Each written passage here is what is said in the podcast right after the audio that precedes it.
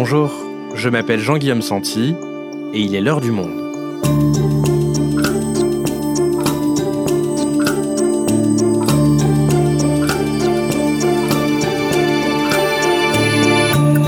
Aujourd'hui, retour sur la polémique lancée par le podcasteur le plus écouté des États-Unis, Joe Rogan. Son émission, The Joe Rogan Experience, a été récemment pointée du doigt pour avoir relayé des fausses informations sur le Covid-19 et les vaccins, mettant l'entreprise Spotify, son diffuseur exclusif, dans l'embarras. Alors qui est exactement Joe Rogan? Quelles questions soulève cette controverse? Corinne Lane est correspondante du Monde à San Francisco, aux États-Unis. Elle nous raconte. Joe Rogan, le podcasteur américain qui embarrasse Spotify, un épisode produit par Clément Baudet, réalisation Amandine Robillard. Est-ce que vous connaissez cette voix? Are you, uh, I mean, are you tired of this? Joe Rogan Podcast, check it out. The Joe Rogan Experience. Train by day, Joe Rogan Podcast by night, all day. Quasi inconnu en France, Joe Rogan cumule 11 millions d'auditeurs quotidiens. Et ce que vous entendez là, c'est l'épisode 1757, publié le 31 décembre dernier sur Spotify. Christmas present.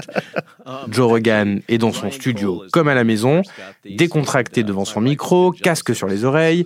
Il reçoit aujourd'hui le docteur Robert Malone.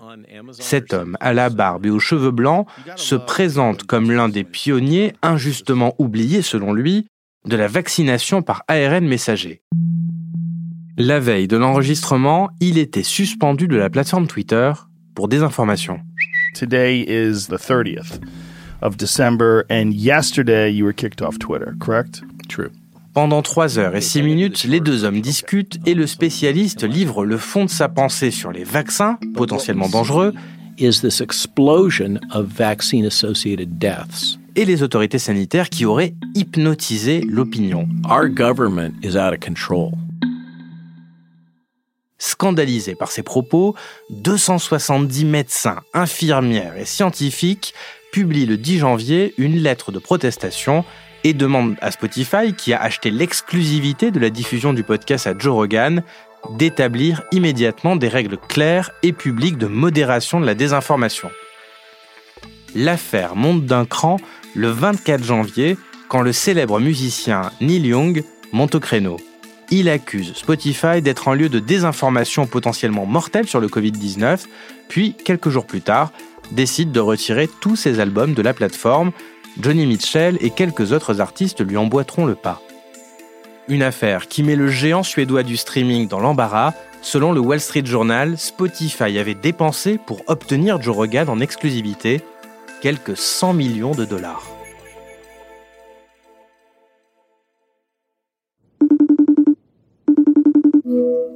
Salut Corinne. Bonjour.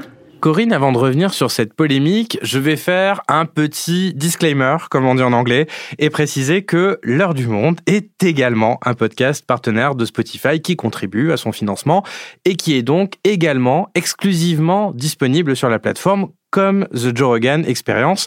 Voilà, ce point transparence étant fait, euh, Corinne, avant de revenir sur toute cette polémique, j'aimerais déjà savoir qui est Joe Rogan. C'est un type assez trapu, euh, costaud. Il a 50 ans, il est tatoué, donc il a deux bras tatoués, dont l'un porte, euh, vous savez, le troisième œil des spiritualistes hindous. En fait, c'est inspiré de ses expériences euh, sous DMT, hein, cette euh, hallucinogène.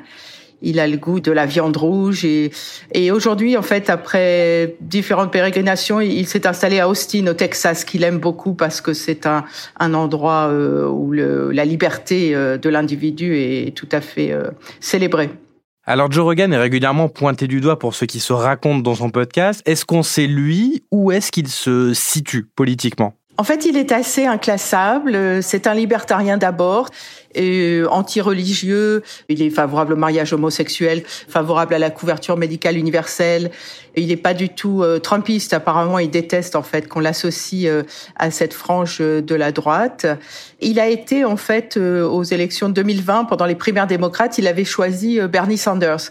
Euh, finalement, il n'a il n'a pas voté pour Biden. Il a voté pour la candidate libertarienne Jo Jorgensen. Et ce qu'il privilégie surtout en tant que libertarien, c'est la liberté d'expression par-dessus tout. Et donc, ça lui permet, selon lui, d'inviter des personnalités euh, très différentes, avec des opinions euh, toujours très controversées ou iconoclastes. Il a ouvert son micro à des personnalités d'extrême droite, hein, comme euh, Alex Jones, le complotiste, en fait, qui était pourtant banni de Spotify. Il l'a invité sur Spotify. Selon euh, Media Matters for America, hein, qui est un site euh, progressiste de surveillance des médias, son podcast, en fait, c'est le mégaphone des mensonges de l'extrême droite. Alors Corinne, pour mieux cerner le, le personnage, il vient d'où exactement Joe Rogan? Alors, il est né à Newark, dans le New Jersey, donc sur la côte est des États-Unis. Son père était policier. Ses parents ont divorcé quand il avait 5 ans. Il a parcouru le pays un peu avec sa mère de Californie puis de Massachusetts. Après avoir laissé tomber euh, l'université, donc dans le Massachusetts, il s'essaye à la comédie de stand-up. Il va commencer donc dans une, émission qui était assez connue à l'époque, s'appelle News Radio. Il joue en fait un, un producteur qui est adepte de théorie de la conspiration, mais c'est surtout en fait dans le sport qui va percer. Dans le sport, alors dans, dans quel type de discipline exactement? Alors, il a été euh, champion de taekwondo dans le Massachusetts, champion des États-Unis. Il est ceinture noire de jiu-jitsu brésilien. Et depuis 97, en fait, il, euh, il commente les matchs du circuit UFC, le Ultimate Fighting Championship, euh, cette compétition en fait qui lance des lutteurs un peu de catégories différentes sur le ring. And here we go. Short black trunks for Jones, white trunks for Guzman. Or black guy Jones, white guy. That was said by Joe Rogan. Et c'est là en fait qu'il trouve son public euh, essentiellement masculin bien sûr et il va accompagner en fait la montée en puissance de l'UFC auprès des jeunes. Il fait aussi des apparitions à la télévision en tant qu'acteur mais en fait il va aussi s'illustrer comme euh, animateur euh, pour l'émission de télé-réalité Fear Factor. Donc, euh, de la comédie, du sport, euh, de la télé-réalité, comment après tout ça, il en vient à, à créer ce, ce fameux podcast, le Joe Rogan Experience? En fait, il dit qu'il voulait juste s'amuser avec des amis. Donc, en 2009, il lance son podcast, euh, Joe Rogan Experience, hein, qui est le même nom aujourd'hui. Il le lance sur YouTube. Come on, man. Il est en fait un des pionniers des podcasts et donc ça en 2020 en fait euh, Spotify donc lui offre ce contrat d'exclusivité hein, qui est estimé à une centaine de millions de dollars. Why are we here? What are we doing? Let's find out. Donc une centaine de millions de dollars, hein, selon les, les informations qui ont été publiées dans le Wall Street Journal. C'est énorme. Corinne, toi, tu as déjà écouté euh, The Joe Rogan Experience. À quoi est-ce que ça ressemble en fait? En fait, comme son nom l'indique, hein, c'est une expérience. Euh, C'est-à-dire que ça n'est pas une interview question-réponse. Joe Rogan le dit lui-même quand il s'assied, il n'a rien préparé du tout. Donc c'est plusieurs épisodes par semaine. C'est une conversation sur un format donc euh, très long pour parfois plus de trois heures. Ça laisse la place à la, aux confidences, à la discussion, donc sur des, des thèmes euh, qui ne sont pas forcément ceux de l'invité. L'entretien est filmé et ça peut être tout à fait inattendu. Il peut se passer des choses. Ok, donc on voit bien le format maintenant. Alors quel type de, de personnalités se sont prêtées à, à l'expérience Joe Rogan? Des gens de absolument toutes sortes, mais en général assez iconoclastes ou en tout cas euh, singuliers dans leur domaine. Donc en, en 12 ans, donc 12 ans de podcast, hein, on a calculé qu'il a fait, il a reçu à peu près 1000 invités, des hommes à 88%. Il a reçu euh, la chanteuse Miley Cyrus, euh, Kanye West, euh, Oliver Stone, Jack Dorsey, le fondateur de Twitter, mais aussi Neil deGrasse Tyson, qui est un astrophysicien vraiment avec pignon sur rue dans l'establishment scientifique. En septembre 2018, alors c'est ça qui l'a un peu fait connaître par un public plus large. Il a reçu donc Elon Musk, le PDG de SpaceX et de Tesla. Et donc pendant l'interview, Joe Rogan donc lui fait boire du whisky, donc ça dure et ça dure. Et Joe Rogan donc qui est un adepte de l'herbe, qui fume euh, régulièrement, il, il propose un joint à Elon Musk. Le milliardaire lui dit, euh, s'inquiète un peu, est-ce que c'est légal? So is that a joint?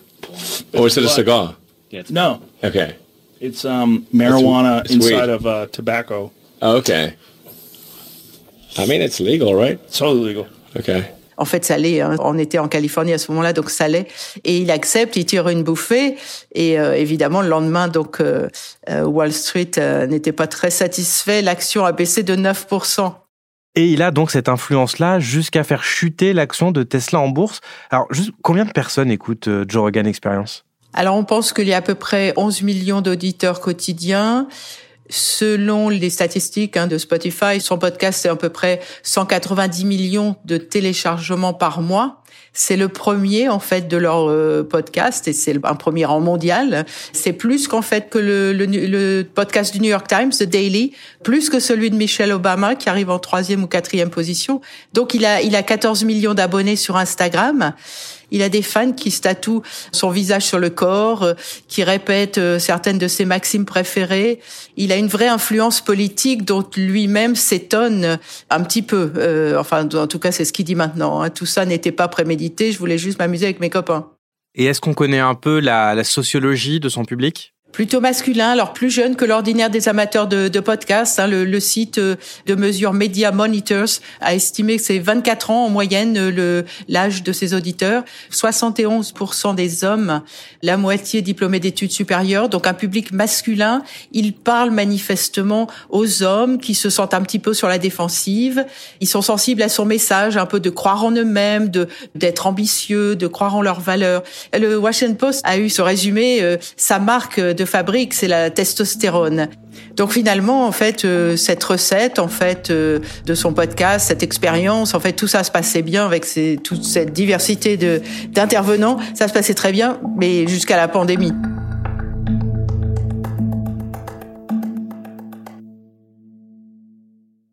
Alors revenons justement sur la, polémique née de ses propos, ou en tout cas des propos de ses invités sur le Covid-19. Euh, qu'est-ce qui lui est reproché exactement aujourd'hui à Joe Rogan? Depuis la pandémie, il s'est fait une joie d'inviter en fait les bannis des autres antennes, les complotistes, en avril 2021 euh, lui-même, en fait, euh, il s'est posé la question, il s'est dit, mais moi, si on me demandait, en fait, si un jeune me demandait s'il doit se faire euh, vacciner, je le dirais non. S'ils sont en bonne santé, il n'a absolument pas besoin d'être vacciné, même si, donc, ajoute-t-il, je ne suis pas contre la vaccination. Enfin, lui, en tout cas, a bien signifié qu'il n'était pas vacciné. Mais ensuite, en, septembre, il a eu lui-même le, le, Covid et il a, il a expliqué qu'il avait pris de l'ivermectine. Donc, c'est cette antiparasite Hein, dont la Food and Drug Administration, l'agence des médicaments aux États-Unis, a vraiment déconseillé euh, l'usage aux humains. Et ensuite, en décembre, en fait, euh, il a invité donc pendant plus de trois heures donc ce fameux docteur Malone, en fait, qui est devenu le, le porte-drapeau des antivax. Il est venu donc euh, trois heures donc chez Joe Rogan et il a expliqué que donc les vaccins, il les considère potentiellement dangereux. Il a aussi comparé les, mesures sanitaires, les obligations vaccinales, les mandats à en fait des mesures dignes de l'Allemagne nazie. C'est un peu la goutte d'eau qui a fait déborder le vase.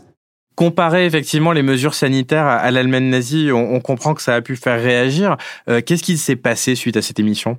Une lettre de protestation a été publiée, hein, par de, signée par 270 médecins, des infirmières, des éducateurs, des scientifiques, donc qui ont là nettement demandé à Spotify d'établir des règles claires et publiques de modération de la désinformation. C'est vrai que Spotify n'avait jusque-là pas publié véritablement des règles. Elle disait simplement Joe Rogan ne contrevient pas à nos règles, mais sans les publier directement.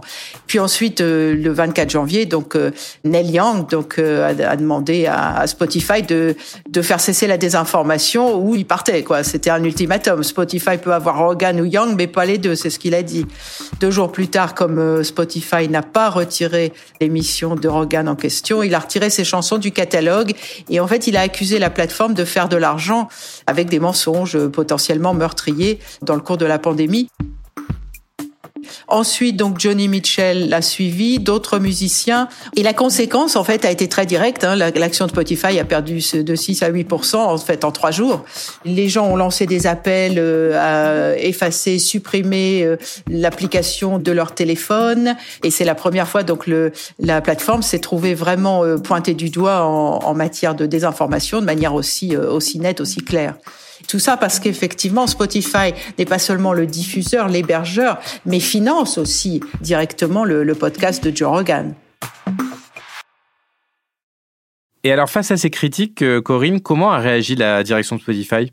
Le PDG hein, de Spotify, euh, donc le Daniel Eck, a réagi donc le, le 30 janvier. Hein. il a dit bah oui d'accord, Spotify a compris le message de Neil Young et donc s'engage à faire plus pour combattre la désinformation et notamment pour la première fois Spotify a précisé ses guidelines, hein, sa réglementation, les contenus euh, donc euh, qui vont être interdits. Par exemple, affirmer que le SIDA ou le Covid sont des hoax, des canulars, encourager la consommation de produits à base de javel. On ne pourra plus ou pas non plus affirmer que les vaccins sont conçus pour entraîner la mort, ni encourager les gens à se faire contaminer pour parvenir à l'immunité de groupe. Ces critères sont pas des plus stricts, hein, moins stricts par exemple que ceux de, appliqués par Twitter. Et euh, Joe Rogan n'a pas, euh, en fait, euh, enfreint ces règles. Il n'est pas euh, anti-vax en soi. Et est-ce que Spotify a fait d'autres annonces à ce sujet? Il faut, il faut aussi rappeler que Spotify, depuis le début de la pandémie, dit avoir supprimé près de 20 000 épisodes en fait de podcasts euh, liés au Covid. Et bon, ils ont fait aussi une autre annonce. Hein, le, les podcasts en fait qui parleront du Covid et de la pandémie se verront ajouter un lien qui renverra vers un centre d'information issu de médias fiables et les dernières euh, réflexions scientifiques sur la question. Donc en gros, Spotify a précisé ses guidelines, mettra des liens vers des sources crédibles d'informations sur le Covid-19, mais le cœur de la polémique, c'est-à-dire supprimer les épisodes problématiques, ça n'a pas été fait. Non, euh, il faut comprendre que la Joe Experience, c'est le, le, podcast le plus écouté au monde. C'est le numéro un des écoutes donc sur Spotify en 2021 la, la stratégie économique de, de Spotify euh, entre évidemment en ligne de compte. Il y a quelques années, donc l'entreprise, euh, donc la plateforme hein, suédoise, euh, s'est aperçue que le, les ressources n'allaient pas augmenter indéfiniment avec le, le, streaming de musique, qui rapporte pas grand-chose, enfin en abonnement, et coûte en royalty aux, aux artistes. Et puis c'est un marché compétitif. Hein, il y a d'autres acteurs comme Apple, Amazon. Alors donc ils ont essayé de diversifier en investissant en fait plusieurs centaines de millions de dollars dans les, les podcasts, podcasts où en fait on peut ajouter des publicités et c'est ça qui rapporte évidemment beaucoup plus que le streaming musical. Donc Joe Rogan est devenu la locomotive en fait de ce modèle économique. Et vendre des publicités pour les podcasts, c'est à ce point euh, plus avantageux pour Spotify plutôt que de se reposer seulement sur la musique? Les médias américains ont expliqué, The Verge notamment a expliqué qu'en fait, en 2022, une publicité euh, citée dans l'émission de Joe Rogan coûte euh, à l'annonceur quelques 900 000 euros. Et en fait, les les annonceurs sont obligés d'acheter d'autres encarts publicitaires dans d'autres émissions du catalogue, donc pour d'autres podcasts. Donc c'est une, une source de revenus considérable. Et donc Spotify a fait ce choix économique. Les albums de Neil Young, euh, enfin l'artiste euh, Neil Young, euh, toutes les gens qu'il soit, il compte seulement 6 millions d'auditeurs par mois sur Spotify. Leur intérêt, c'est évidemment de privilégier Joe Rogan aux dépens de Neil Young. Et alors, de son côté, parlons de, de l'intéressé, Joe Rogan, est-ce qu'il s'est exprimé sur cette affaire? Il a posté en fait un, une vidéo de 9 minutes en fait le 31 janvier. Hello friends. I wanted to make a video to address some of the controversy that's been going on over the past few days. Il s'excuse auprès de Neil Young, dont il a dit qu'il est un grand fan. Il s'est défendu de, de, toutes les accusations. Il dit, voilà, on m'a accusé de dangereuses désinformations. Do I get things wrong? Absolutely, I get things wrong. But I try to correct them. Whenever I get something wrong, I try to correct it. And I'm interested in having interesting conversations with people that have differing opinions. Il fait son mea culpa, mais à sa manière. C'est-à-dire qu'en fait, il continue à tenir à son droit au free speech. Il s'engage donc, il ne va pas cesser de donner la parole aux anti-vax, mais il fera intervenir des experts qui viendront les contredire juste après. Il donnera la parole à un plus grand nombre d'experts. Il promet, il dit, je m'engage auprès de vous, je ferai de mon mieux pour essayer d'équilibrer les points de vue controversés avec les perspectives d'autres personnes. Corinne, toute la question que pose cette affaire, c'est aussi quel est le statut de Spotify. Est-ce que c'est un diffuseur qui doit faire en sorte que tous les contenus qui sont publiés sur cette plateforme soient, euh, on va dire, en accord avec leurs valeurs? Ou est-ce que c'est une plateforme sur laquelle des créateurs publient du contenu et euh, sur lesquels elle a finalement rien à dire, c'est ça? C'est le cœur de la question. Hein. D'ailleurs, le Daniel Eck, hein, le, le, PDG de Spotify, a été euh, pris à partie là-dessus euh, très directement le 3 février, donc euh, dans un town hall avec l'ensemble du personnel. Ce qu'il a dit, c'est qu'en fait, Spotify se considère comme une plateforme. Elle n'exerce aucun contrôle a priori sur le contenu, même si, comme dans le cas de Joe Rogan, elle le subventionne d'une certaine manière, alors que si un éditeur aurait un contrôle a priori sur le contenu. Donc la, la différence pour lui est nette et Spotify se positionne euh, du côté de cette euh, censure euh, impossible du fait qu'elle n'est qu'une plateforme. C'est un dilemme, en fait, ou une question, une polémique qu'on connaît bien, hein, puisqu'en fait, ça a été Facebook, Twitter, Google, tous, euh, à travers YouTube. Hein, pour Google, tous ont eu à, à se positionner là-dessus. Mark Zuckerberg a défendu pendant des années qu'il n'était que qu'une plateforme, en fait, qu'un intermédiaire. Et en fait, maintenant, ils sont obligés, ils ont été obligés, en fait, euh, après les, les, les scandales sur les élections ou, ou, dans la pandémie, obligés de reconnaître, en fait, les, les responsabilités de plateforme. Donc, Spotify, d'une certaine manière, la question lui revient euh, comme un boomerang la différence euh, fondamentale, c'est quand même que Spotify euh, a fait un, deal, enfin un intérêt commercial direct. Il est difficile de s'abriter pour eux derrière le, le statut de plateforme euh, neutre. Merci Corinne. Merci Jean-Guillaume.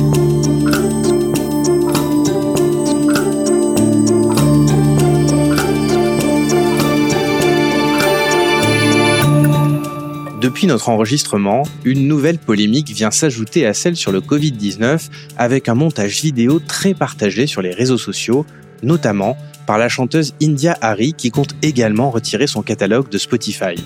La vidéo montre Joe Rogan utilisant de façon répétée l'insulte raciste la plus choquante qui soit, notamment pour un public américain. Saying the word nigger. Oh, you've already said nigger. D is just like nigger. Nigger Joe Rogan a publié en réponse une vidéo sur Instagram. Il présente ses excuses, indique avoir honte de lui-même, mais se défend d'être raciste et évoque des propos pris hors contexte.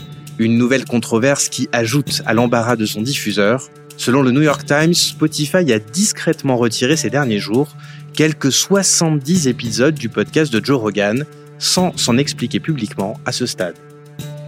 Si vous voulez en savoir plus sur le sujet, vous pouvez aller retrouver le portrait de Corinne Laine en allant vous abonner sur notre site lemonde.fr. C'est la fin de l'heure du monde, le podcast quotidien d'actualité proposé par le journal Le Monde et Spotify. Pour ne rater aucun épisode, vous pouvez vous abonner gratuitement au podcast sur Spotify ou nous retrouver chaque jour sur le site et l'application lemonde.fr. Si vous avez des remarques, suggestions, critiques, n'hésitez pas à nous envoyer un email à l'heure du monde L'heure du monde est publiée tous les matins, du lundi au vendredi. On se retrouve donc très vite. À bientôt.